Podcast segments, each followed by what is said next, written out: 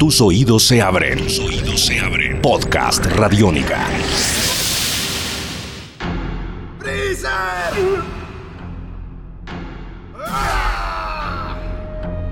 Amigos de Señal Radiónica, sean bienvenidos a un nuevo episodio de En Descarga Radiónica, un eh, podcast que hemos creado y diseñado para hablar sobre todos estos mundos fantásticos entre el cine, la televisión, los cómics, los videojuegos y mucho más. Mi nombre es Iván Zamudio y estoy acompañado aquí del otro sidekick de En Descarga Radiónica, mi hermano Diego Bolaños. ¿Cómo vamos, Diego?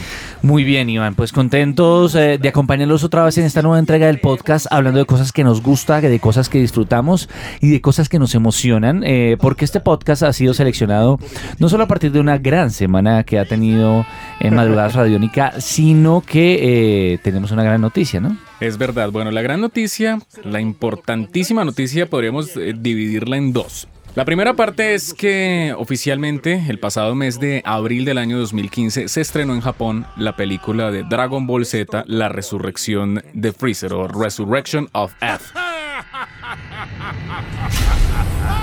que es la nueva, la nueva cinta de todo esto. Pero aparte de, ese tipo de situaciones, a finales de abril las cosas no se quedaron ahí y el señor eh, eh, Akira Toriyama apareció por ahí en su nube voladora diciendo, muchachos, viene nueva serie de Dragon Ball para julio. Regresé. Entonces esta serie se va a llamar Dragon Ball eh, Super o también Dragon Ball Z Super y va a ser em, oficialmente estrenada para la televisión japonesa en el mes de julio. Sin fecha confirmada, ¿no? Sin fecha confirmada. La premisa es la siguiente. Como sabemos, eh, hace un tiempo se hizo el estreno de, la serie de Dragon Ball eh, Kai o Dragon Ball Z Kai que es un aniversario precisamente de una celebración de aniversario de la serie de Dragon Ball Z. La volvieron a hacer, obviamente con tecnología de ahora, mejor sonido, remasterización, remasterización, todo completo. Agregaron unas cosas que habían eh, del manga que habían quedado por fuera de, la serie de la animación original de Z original. En teoría lo que va a ocurrir es que acaba Dragon Ball Z Kai que viene siendo Z, y empieza Dragon Ball Super, que es la nueva producción de Dragon Ball después de 18 años literalmente. Bueno, pero no nos adelantemos. Si quiere, arranquemos por la primera noticia, que fue el estreno de Dragon Ball Z Resurrección F.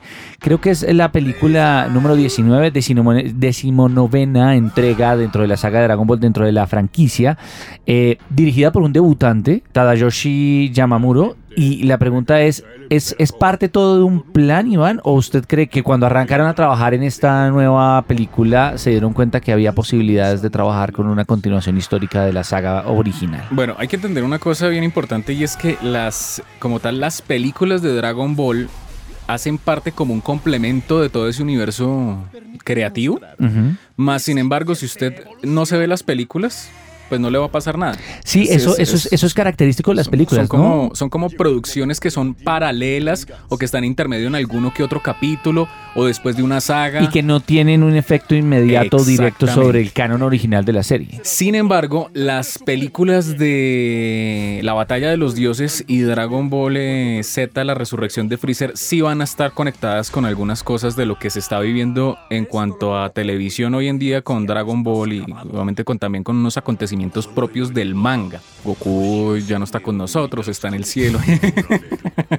Todas esas cosas. Murió, murió para salvarnos. Murió para salvarnos todo esto.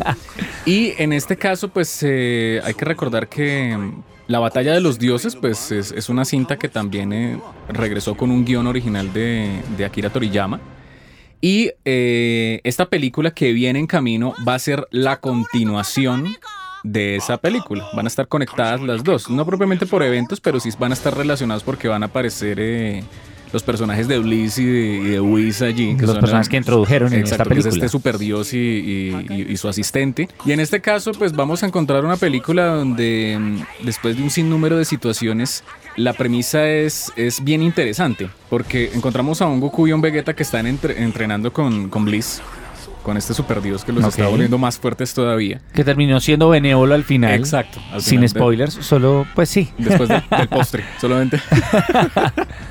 y eh, en este caso, pues eh, los secuaces de, de, de Freezer, después de muchos años, que quedaron al mando de todo esto, pues deciden hacer, emprender un viaje a la Tierra recolectar las esferas del dragón, que las en cierta manera las estaba buscando Pilaf. Las recuperan y reviven a Freezer. Freezer se pone a entrenar. Aparece una evolución de Freezer dentro de su, dentro de su poder, que es como una transformación Sí. dorada.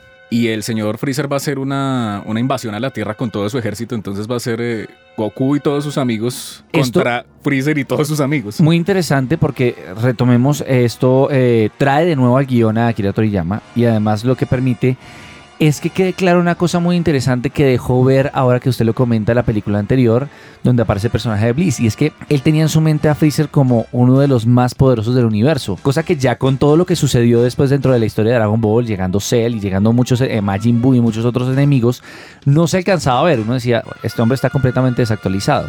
Pero el hecho de que él regrese y que se convierta de nuevo en una amenaza implica que se convierte en esa imagen que tenía Bliss de Freezer antes de que él, creo que hace como una siesta durante millones de años, ¿no? Exactamente. Entonces, esto da paso a esta nueva serie. Traen estos nuevos, per- nuevos personajes, regresa Akira Toriyama después de ir a calentar, estirar con esta, con esta última película. Y lo vemos en una serie que llegará sin fecha fecha como tal es que sea estrenada para Venezuela y para Colombia el 26 de junio. Ah. Pero la serie sí, pues eso se puede demorar un poco más. Exacto, porque la serie inicia a transmitirse, a emitirse en eh, Japón en julio, En ¿no? julio, exactamente.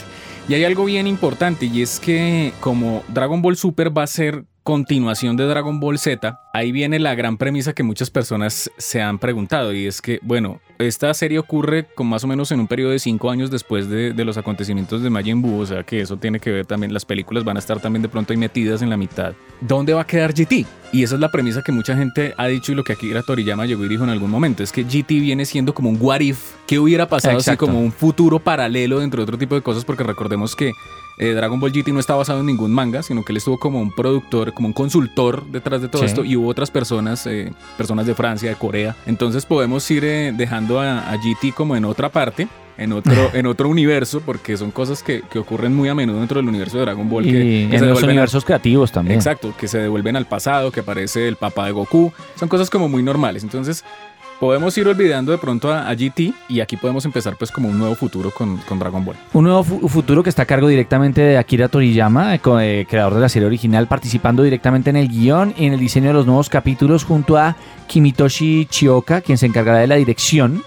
Se encargará él de la dirección. Exacto. Mientras que Naoko Sagawa y Atoshi Kido, junto a Osamu Nosaki, se encargarán de la producción de esta serie. Eh, tengo entendido también que la serie tendrá más de 100 episodios, mínimo 100 episodios, por lo que se ha revelado por parte de Toei Animation. El otro dato que yo tengo es, se emitirá en horario infantil los domingos. Entonces, eso nos pone a pensar mucho respecto a cuál será el tono de la serie. Es verdad porque hay una cosa bien interesante. Mucha gente ha dicho, bueno, fuera, de, fuera del el problema que hubo con, bueno, no tanto el problema, sino la situación que hubo con, con Dragon Ball Z Kai del doblaje. Hubo muchas personas que volvieron a ver esta serie que es el, el aniversario de Dragon Ball Z, la celebración obviamente de tantos años de, digamos, de impacto y de, de importancia. Y es que la serie le han quitado mucho fuerza, de pronto, esa violencia que, que era como De la acción, llamémosla la acción. Sí, de esa, de esa, de esa contundencia. Vuelve a ponerse como de aventuras, etcétera. Sí, yo no lo veo tan malo, pero pronto para la gente que sí le gusta más como las artes marciales, como esos combates épicos y ese tipo de cosas, obviamente ya no van a ser tan, tan explícitos, por así decirlo. Entonces, por, por ese lado hay gente que está como preocupada y todo eso, pero más allá de eso, y más allá de ese tipo de cosas, pues yo pienso que eh, el año pasado estuvimos cumpliendo 30 años de- del manga de Dragon Ball. Y el año entrante vamos a cumplir 30 años de la serie de animación que apareció en el 86. Entonces es una producción muy importante y es maravilloso que regresen en, en el 2015 con todo su Finalmente, potencial. para que cerremos opiniones, usted le apuesta todo a ese caballo. Sí, no, está, está, está bien, está bien que regrese No, Akira Toriyama y que regrese los personajes que han sido como tan, tan queridos dentro del el imaginario de los latinoamericanos. También tener en cuenta que podemos contar con más aventuras, siempre serán bienvenidas. Yo también estoy muy de acuerdo con esto. Espero mucho de esta serie. Sabemos que va a ser comercializada de la forma tradicional, entonces se venderá a estaciones de televisión. Ya Internet nos permitirá tener acceso y comprar esas versiones originales a través de Internet. Y lo que queda es saber las opiniones de la gente que nos pueda escribir en el espacio de este podcast, ¿no, Iván? Sí, señor, no olviden que ustedes pueden opinar sobre en Descarga Radiónica, en la sección de comentarios que tenemos dispuesta para este espacio. Y de igual manera ustedes también nos pueden eh, comentar a través de Twitter en arroba Iván Zamudio 9 y en arroba Diego Mao. B. Esto fue en Descarga Radiónica y copas arriba, obviamente. Felicitaciones para Kira Toriyama. Esto es Podcast Radiónica.